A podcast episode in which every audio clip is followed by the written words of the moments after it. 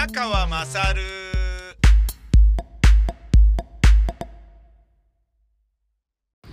お前の母ちゃん宮川勝です。おはようございます。えー、今日はですね、えー、無事あの雨に打たれることなくジョギングを終えることができまして5キロ走ることができたと、えー、9月が今日から始まりましたね。9月の1日から一応5キロ走ったってことは100キロチャレンジも意外といけんじゃねっていうそういうふうにちょっとねワクワクしようと思っております。いやー危なかったな先月は。っていうか昨日までですけどね。100キロ行かなくなっちゃうともういいんじゃないのみたいにね。ただでさ今もうねあのー、準備体操は足が痛くなるからするんですけど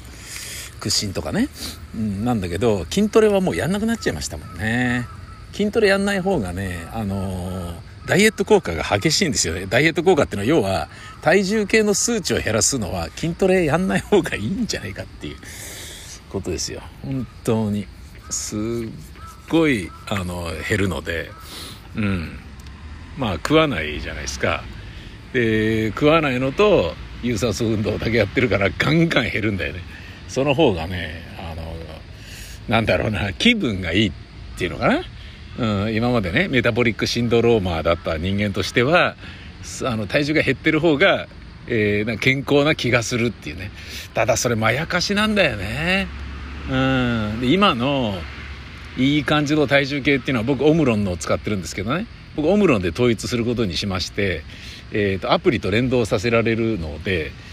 オムロンの体重計オムロンの、えー、血圧計で1個のアプリで両方をえー、測ったらすぐスマホに移動、測ったらすぐスマホに転送っていうね、ことができるんですよね。で、スマホに転送したらそのアプリと連携しているヘルスケアアプリ、iPhone で言うとヘルスケアっていうやつが、まあ、そのままデータを取り込んでくれて、あのー、半永久的に残るので、で、iPhone をずっとこう使い続けている限りは、あの、そのデータが引き継がれるじゃないですか。だから僕がね携帯電話を持ち続けてる間は自分の過去のデータが全部残る、まあ、大体ねあのいい年になって病気になった時に20年前のデータを遡って見るってことはそうそうないとは思うんだけどなんかそのね途絶えてなくてずっと測ってるよみたいな、ね、形であれば万が一ねいや20年前何かあったのかもとかねそういうのがあったらあれかなっていうね。うん、あのー、まあ、僕の父親はですね今92歳でまだ普通に生きてますけれど、まあ、耳が遠くなったけど、まあ、そこそこボケてはきたけど忘れっぽくはなってきてはいるけれど、まあ、それでもまあ生きてるんですよね。でまあ今日もね多分夕方仕事はね早めに切り上げることができればご飯届けに行くんだろうなと思うんですけどあのその父親がですね、えー、まだ生きてるっていう言い方はですね、えー、食道がんになって全摘手術をしたんですよね。で食道がん全摘手術して食道って当たり前だけど喉から胸骨の内側入ってるでしょだけど何が起こるかわからないから食道がんの全摘手術をする人っていうのは胸骨の外側にあのー、あれなんですよねえーバイパスを出すんですよね。すごい手術でしょこれ。胸骨の外側ですよ。まず胸切り開きますよね。で胸骨割りますよね。でガバって開きますよね。で作業するのに邪魔だから肺を潰すんですよね。プシューっつってね。そんで食道を切り取るんですよね。でその食道を切り取ったら胃袋の上の方をキュッキュッキュッって伸ばしてそれをくっつけるんですよね。そんでそのくっつけたものの内側に胸骨を閉じるんですよね。で肺膨らますでつまり肺まあ心臓を含めた肺胸骨、えー、食道を切り取ったえー、喉から胃袋にかけてのつながり消化器系ですよね。でその上に皮膚が来るっていう感じなんですよ。すごいでしょ？だから俺手術終わった時に何それと思ったんだけど親父の胸元にあのー、子猫を抱いてるような感じでかなあのあるんですよね。胃袋が膨らんでるんですよね。なんか。真ん中に1個だけあるおっぱいみたいな感じになってるんだよね。いや、で、それ、え、これ、そんなに長生きできんのかと思ったんだけど、すごい生きてるから、すごい生きてるからっていうか、大体70ぐらいだったんじゃないかな、親父が、癌になったのはね。で、80になって、これ根治だねっつって、もう大喜びしたもんね、俺ね。やった癌を倒したっつってね。再発したりねなんか転移したりするとややこしいけどでまあ実際今も再発とか転移はあの食道がんの影響っていうのは何も関係ないんだけど全然関係ないところで 前立がんになったっていうね で前立がんに80代後半でなってもう体力的にもこれ手術しない方がいいんじゃないですかみたいな感じになってだねみたいな感じになって今あの少しずつ前立腺がんがあの進んではいるんだけどもう年だからこれはねこのままがいいと思いますっていうのはもう本当にその通りのことだと思いますよ。でまあそれもね本人にも話して「うん分かった分かった」みたいな。もうなんかどうでもいいみたいな感じになってますね。あの今更がんになろうがみたいな感じにはなってはいるんだけど。そのねあの父親がね、えー、食道がんになった時なんですけどえっ、ー、と40歳まで自分の父親はタバコを吸ってたんですよね。で40歳までタバコを吸っていたけどかかりつけ医は、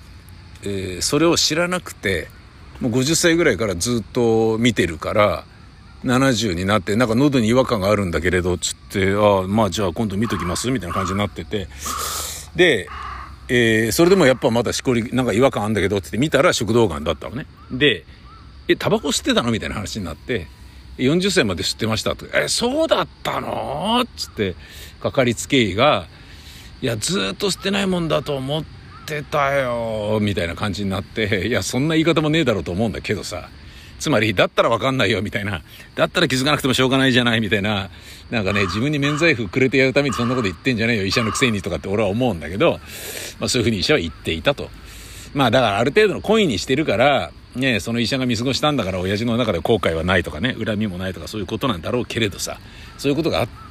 たんですよね。で、俺はそれは、ね、医者としてどうなんだとも思ったし、まあでもね、それでも分かんないものは分かんないっていうのはもちろんあるだろうけれど、ね、いちいち、ね、それにね、なんかこう、こうやればうまくいったのにみたいな結果論で医者を責めることはね、しちゃいけないですけど、ただね、昔みたいにね、もう先生、先生って崇めてね、言うことを何でも聞くみたいな感じじゃなく、サービスを受ける、ね、あの、客っていう立場としてお医者さんに向き合った方がいいことは間違いないし、あの、セカンドオピニオン、サードオピニオン取ってね、自分の納得のいく治療を自分で選ぶっていう、そういう時代であることは間違いないんだけど、田舎はね、いまだにね、あの、先生が言うことだからみたいなね、ことだったりするんだろうけれど、っていうのはね、田舎は病院の数も少ないから、この人に見てもらえなかったら困るみたいな、そのぐらいの、なんかね、もう、あそこに行くしかないよねっていう、もう一択だよねみたいな感じになっちゃってるからなんだろうけれどね、うん、それはまあしょうがないなと思うんですけど、なので、自分の父親が40歳までタバコ吸っていたっていうことを、えー、医者が知らなかったことにより、食道がんに気づくことがなく全摘手術まで至ってしまった。で内視鏡の手術で済まなかったわけですからね全全部取るしかないってことになっちゃったわけだからそういうことを考えるとあのかつてのデータというのも万が一あるなら調べときましょうよっていうふうに俺がねえー、先々20年後30年後とねわかんないそこまで生きてるかわかんないですけど10年後とかねにあの、まあ、この人ね、若い頃どういう感じだったのか見てみよう。え、何 ?iPhone に、何？そんなデータがそんなに残ってんの？いいね、宮川さんね、ちゃんとしてるね、見ますよ。おこれだよ、やっぱり。50代の、ねあの、ジョギングいきなり始めた時あったでしょ。あ、この時のこれだな、きっと。あ、分かった分かった。うん、すぐ治るよ、みたいなね。そういうことがあったらいいなっていう、すごい、あの、病気になった時にすぐ治るっていう妄想をしてるっていう、なんかもう年寄り臭いよね。病気になった時にすぐ治る妄想よりも、病気にならないで健康で居続ける妄想をした方が生産的だろうって思うんだけど、年取るとね、いずれ必ず病気は誰でもなるだろうなって思うからね。うん、自分のおばあちゃんがね、98歳かな98歳であの肺がんで死んだんですよね確かねだけどもうそれがあの惜しいみたいな感じだったよね。こここでがんにならなければって。で老衰で死ねたかもしれないのにとかね。なんだけどやっぱね98とはいえがんになっちゃうとねその死因はがんということになってしまうのでそれはねなんかねなんか釈然としなかったんだよな。残念だったんですよね。うん。なんかそんなことねいろいろこう自分の親とか祖父母とかねそういうの見てるとこうしょうがないなって思いますよね。しょうがないっていうのはあの年取ったら必ず病気になるもんだっていうふうに思いますよね。だってあの僕の父親のその食道がん全摘手術をしてくれたお医者さんはね、まあ、有名な食道がんの権威の人なんだけれどなので親父が調べてその人にやってもらうっていうことでわざわざ伊勢原市の方までね東海大の病院に行きましたもんね入院で、うん、この人にやってもらいたいって。自分で調べてた。で母親はねどうやってお見舞いに行っていいのか分かんないみたいな感じになってたからその近くに僕がマンスリーマンションを借りてあげておふくろはそこから親あの親父に面会に行くみたいなね感じになってたね。うん、でまあ無事ね良かったんですけどそのね、あの、先生が全摘手術をしてくれた先生があのがんになったっていうことを皆さんもそうやって悲しまれますけどあの、言っときますけど、これだけ医学が発展したっていうことはいずれみんななるんですよ。つっていずれなりますからね。つって。癌にならずに死ぬか、癌にならないで死ぬ場合は、交通事故で死ぬとか、別の病気で死ぬとかね。そういうような脳一血で死ぬとか、そういう、まあ別の病気で死ぬってことはもちろんあるでしょうけど、で、そういうのにならなかったとしたら、必ずなりますからね、皆さん。誰でも癌にはいずれなるんですよ、生きてれば。で、そんな言い方ないじゃないかよって普通の人は思うじゃないですか。だけど俺はその時は親父の食道がん全摘の手術に対してすごい勉強していたので医学書を30万円ぐらい使いトータルでですよあの後になって分かったことなんだけどねこんなに使ってたのかってもう小難しい本から分かりやすい本まで熟読しまくったんだよね。うん、その中にはもちろん近藤誠のね「患者よがんと戦うな」っていう本も含まれててでそれで「そうなの?」やっぱ放射線治療なの？って一回そっち揺らぎでも調べたらそうでもないねとかっていうことが分かりで抗がん剤治療なるほど外科手術、うん、なるほどでこの場合はこの場合はとかいろいろね調べて。えー、で結果、まあ、取った方がいいよっていうふうにせがれとしての判断、まあ、長男としての僕の判断も取った方がいいっていうふうになったんだけどねだ親父が取ったっていう判断はそれでいいと思うよ。僕もそれでいいと思うよっていうことをして一応長男と本人の、えー、合致の意見の上で外科手術に至ったので何の後悔も僕も父親もないのですけれどまあ結果的にね根治したから喜ばしいんだけどでその勉強した時に僕は散々ねあの勉強した時にあこれ本当になるじゃんっていう。あの明日がんにならないことの方が不思議だねっていうぐらいなっておかしくないものなんだなっていうことを仕組みとか含めて理解したんですよね。その本を読んで。ねだってどんどんどんどん細胞っていうのはね再生されていく。その再生されていく中にちょっとのズレでがんができるわけだからそれはもうねえできないで普通に。例えばね頭一回パチンってね引っ張たくとなんか何万の細胞が壊されるんだぞとかっていうねあの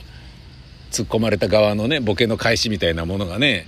あのあるようですけれどでそれまああながち間違いではなくてでそれいちいちそれ治るたびになんか変なねちょっとしたねあの違いが出てきたらそこでもうがんができちゃうわけですからそれはねやっぱ怖いっちゃ怖いよね。でその咽頭がんとか、えー、食道がんっていうのはねやっぱあのタバコ吸ってたりすると喉焼いているので喉焼いてるってことはそれだけ再生する機会が多いからそりゃやっぱそうなるよなと。で40歳までタバコ吸っていたってことはそれだけ疲弊した喉がそこに親父の中にあるわけだから、えー、やっぱ吸わなくなった時期でもえー、そこが癌になりやすい場所であるというのは変わらないというそういうことらしいんでね。で親父の場合はねのんべえでもあったからやっぱねきついあのリキュールとか飲むと喉焼けるじゃないですか。そんなようなこともあったのかなというようなことも思うんですよね。えー、まあ何を言っているかというとつまり僕は長きにわたって iPhone のデータをえー、撮るよと。長きにわたって撮 るから9月の1日だけど一生懸命走ったよっていうそういうことですね。俺はあのー、こんなに毎日ジョギングが できていて生かす男なんだっていうことを すごい長時間かけて喋ったっていう感じですね。嫌な感じ。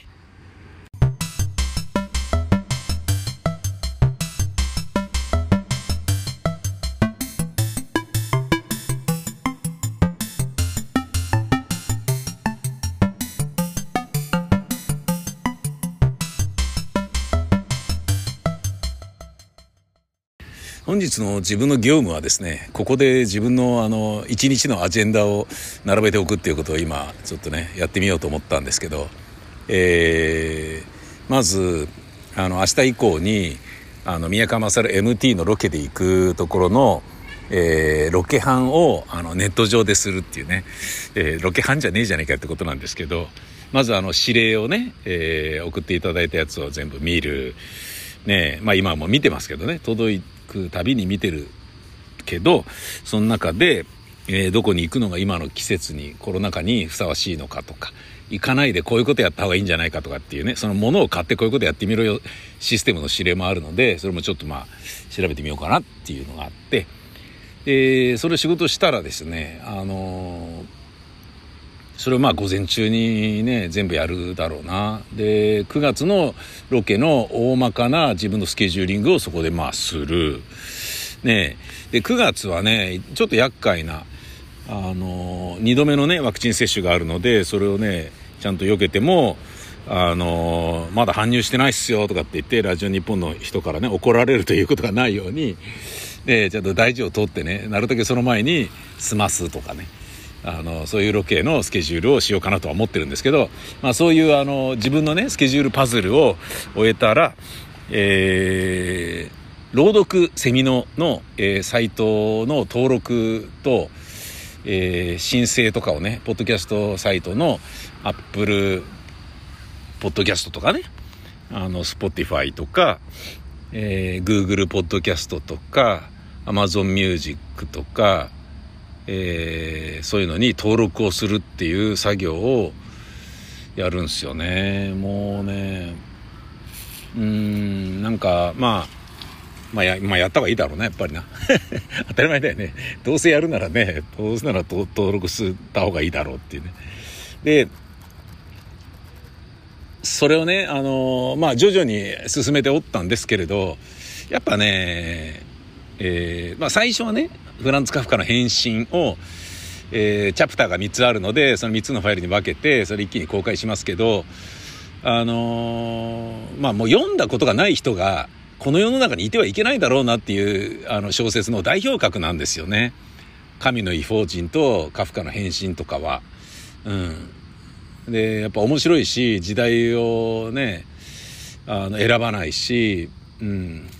時代を選ばないっていうのはねあの例えば日本文学になるとちょっと時代選ぶんですよね。僕もあの漱石をもう一回読み直したいなと思っててその朗読セミノーで読み直しそうな勢いで今あるんですけどでもそれもやっぱりねちょっと悩みどころなんですよね。つまり古い日本の文学は、えー、男尊女卑の精神とかやっぱね考え方としてなんだろうな30過ぎてねまだ独身なのかとかね、いかずこけとかそういうようなフレーズとかってあっちゃいけないじゃないですか。だけどそれが出てくるでしょ？小津安二郎の映画とかに出てくるわけだから。で、それがね、どうなんだっていうことを思うと、もう、あのね、男社会を描いた作品ばかりが名作と言われていたあの頃の作品っていうのはもう読まない方がいいんじゃないのかなっていう気持ちもあるのね。だけど自分の中には小学校の時に読んですっげえ面白かったっていう意識があるからもう一回それを読みたいっていう気持ちがあるんだよね。ビートルズのアルバムはね常にねあの持ち続けているっていうのと同じようなものだけどね。うん、でそのまああの日本文学のことはさておき、えー、読読んだものをちょっと聞き直してね軽くやっぱなんかね自分が読むことに夢中になってるから、あの、聞いてる人のことあんま考えてねえなみたいに 見える、あの、ようなところとかもあって、返信とかのね、なんか、まあ、しょうがないだろうみたいなね。量も多いししょうがないだろうみたいな感じなんだけど、で、そんな中で言い間違いとかもすげえあって、あのー、商品っていう、商品っていうね、あのー、小さいしな。だから、なんだろうな、佳作とか、その、小編小説ってあるじゃないですか。手のひらの編ね。えー、そんなような、あの、のよりはちょっと長い。だけど短編よりはもっと短いっていう商品っていう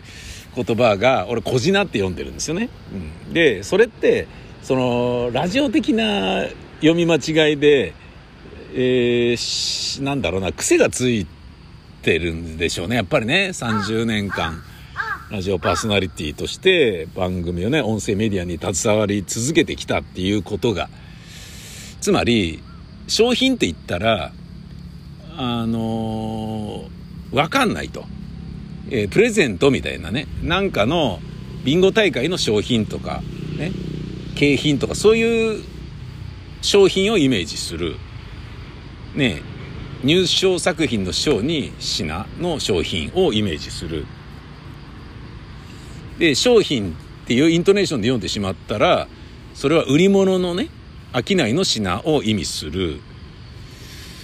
で、どっちもね、イントネーションで誤解してる人もいるかもしれないから、商品と言わずに小品と言った方が分かりやすいんじゃねえかと思って、僕は小品と呼んでるんだけど、やっぱこれ違うよなとかね。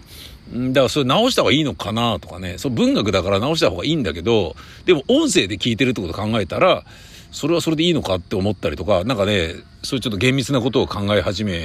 ちゃったのよね。あの、どういうことかというとね、例えば、えー、売買という言葉があるじゃないですか。だけど、その、えー、どっちも売るも買うも売なんだけれども、売春の場合、えー、売る方が売春で、で、買う方も売春なんですよね。だけど、それを、えー、少女売春、未成年売春とか、なんか、えー、まあ、だからいくらなんでも分かりづれだろうと。売春の罪で問われた、えー、52歳の男がって言ったら、え、52歳の男が春を売っていたのかいとかってなると、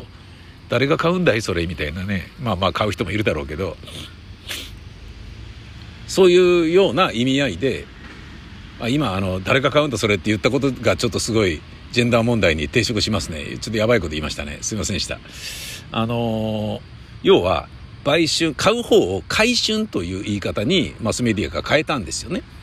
売春、買春ね。で、買春買うに春だから、その音訓読みが混ざってておかしいんだけど、でもそうじゃないとわからないよねっていうことでそうなった。いや、それはそれで僕いいと思うんですよ。で、そういうふうにもっと変わっていくべきだと思うんですよね。うん。で、それの癖がついてるから、だから僕は、あの、本来は、7の数字のことは7と言うんですけど、だから電話番号、ファックス番号とかは7って言うべきなんだけど、日本語で言うとね。だけど僕は7というようにしてるんですよね。あの、1と間違うから、1と7が、ね、ごちゃごちゃしてる中で聞いてる人とかね、車運転しながら外のノイジーの中でカーステレオで聞いてる人とかだと、わからない可能性があるんですよね。112とかって言っても、77712とかだともうわかんないじゃないですか。だから170とか、そういうような言い方をするようにしてたんですよね。うん。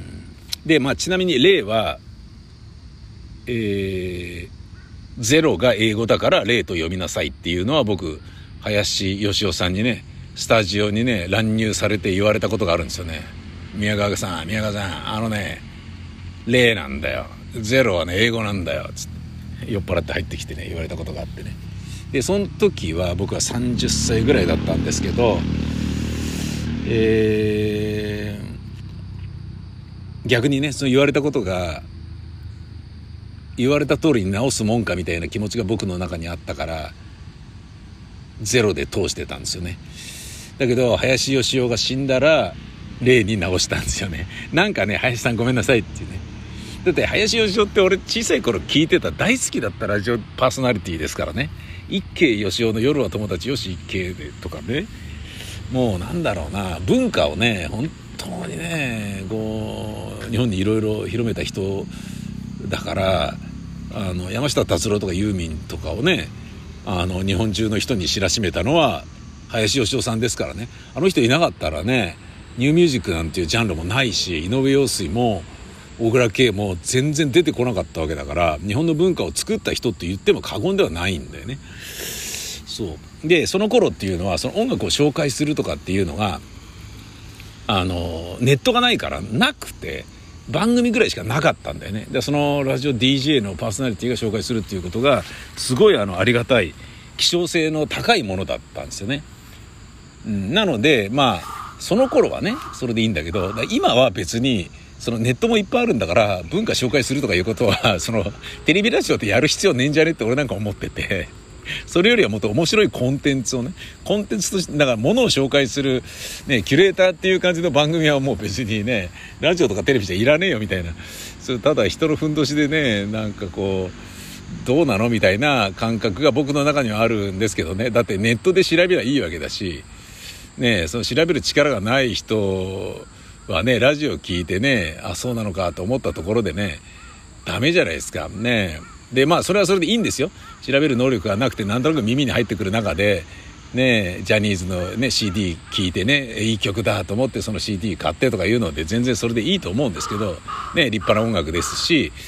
ただね、まあ、それはね、どうなのっていうのはあるけれど、そのまあ、林芳雄さんに、えゼロと言われたみたいなことはあったので、ゼロと0に関しては、まあちょっとね、僕の個人的な思いがあったりするというね、どうでもいい、あの、こだわりの部分が、関わってくるけどそれ以外のものは音で聞いて分かるような言い方の方がと思っているのね。で俺一回ねその放送局で怒られたことがあるんですけどふざけ半分だけど半ばあの冗談交じりでありながら本気で言ってたことがすっげえ怒られたんですけどまあそれは怒られて当たり前だよなと思うんだけど地震がねあった時に3.11よりもずっと前ですけどね地震があった時に余震っていう言葉があるじゃないですか。でね、余震っていうのが予告の世のあらかじめの地震の余震と本震の後にぶら下がってる、えー、残りションのようなね、あまりという字を書いての地震、ね、あらかじめのね、予告の世の地震、あまりの地震でね、前にあるカウパー地震か、えー、残りション地震かの、まあ、どっちかだと思うんですけど、それを、こう、言うにあたり、どっちも、え、放送で余震と言ってたら分かりづらいよねっていうことを、あの、問題提起として言いながら、だから僕はですね、あの、で、そこでね、あの、カウパー地震とか、残りション地震とかは言わなかったですよ、さすがに。うん、一理あるなっていうレベルにのぐらいの面白さにとどめておきたかったから。これね余震どっちもねあれだからあのー、ね予習のようの地震の方はあらかじめ震ねでえー、後に来る方はあまり震もうだからね売春と回春って言い方変えてるわけだからあらかじめ震ねあまり震っていう風に変えた方がいいんじゃねえかっていう話をねして、一理あるなっていう感じなんだけど、えー、もうちょっと宮川にこの話やめさせろとかっていう、なんかすごい指令がサブに来て、だ地震で、地震でね、あの、今なんか具合悪くなってる、ね被害に遭ってる人がいる中でこの話はやめろよっていう、そういうことなんだよね。うん。だけどね、もうあの、だそういうのをね、ちゃんと制御しながら、はみ出すギリギリのところをちゃんとやるとかっていう、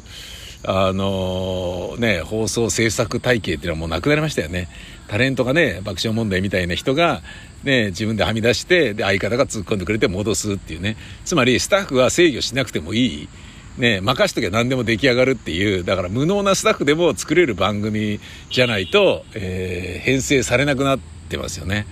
いないもんねそういうなんかあの人危なっかしいなみたいな人ね。だから面白くないんだろうなきっと。うん。であの人に任せとけば大丈夫とかね。そういうようなねあの感じなんだろうな。もうしょうがないですよね。一緒に作るとかいう感じじゃないもんね。パーソナリティがなんとなくスタッフが用意したことをなんとなくやるっていう MC 番組がすごい増えちゃったのが僕はすごい残念なんですよね。でやっぱ読書にね行っちゃうのはラジオそのものが残念っていうのもあるんだけどラジオでフリートークがあんまり聞けなくなってきたからなんですよね。面白いフリートーク。やっぱそれってね随筆とかエッセイとかとね同等なレベルの面白さがかつてはあったんだけど今もう圧倒的にかなわないもんね。なんとなくねアシスタントにどうなの最近とかいうようないや今日もなんかね下痢しそうになってダメだったお前いつも下痢してんなとかそんなやり取りだからクソでしょそれっていう感覚があってね。で、そうなると、エッセイの方が面白いよなってなるし、エッセイってなると、やっぱりね、あの、個性的な人の方が面白いし、ねえ俺はね、あの、朗読セミノで、坂口安吾の、えー、ね、その、本人は打分と言ってるような随筆エッセイを紹介したいなと思って、ってますよね。くだらねえな、この人みたいな考え方がね、やっぱりね、あるからね。おバカな人とか極端な人ってすっごい多いじゃないですか。うん、今はね、もう本当に同調圧力の中に負けてね、全然面白くない無個性で、ね、人になんかね迷惑をかけないね優等生的なね文化人とかタレントがね激増しているけれどねそれはちょっとねあの作りやすさとかね面白さとかはあるのかもしれあの面白さっていうかなんだろうなえー、様式美としての面白さはあるのかもしれないけどね。次どうなっちゃうんだろうこの人っていうハラハラ感はあんまりないよね。もしこれ聞いてる人ですねこのラジオは面白いよとかこのタレントは面白いよとかいう人がいたらですね教えていただければ僕もチェックしてみたいと思います。今日はですねえー、と9時から雨が降るという予報だったので慌てて走るぞと思ったんだけどいざ走ってみたら走り終わった後に、え、雨雲レーダー見たら、えー、全然雨は降らないよっていうことだったのでじゃあ撮ろうかと言って撮ったっていう感じでございます。今日は涼しくて朝が冷えたので寒いので 早く帰った方がいいんじゃないかみたいなこれが秋の始まりってやつだね9月になった瞬間に秋ってどうなの？ってねカットチェンジしてるよ。クロスフェードでいいよ。そういう気持ちもありますね。ほんじゃ、またです。さよなら。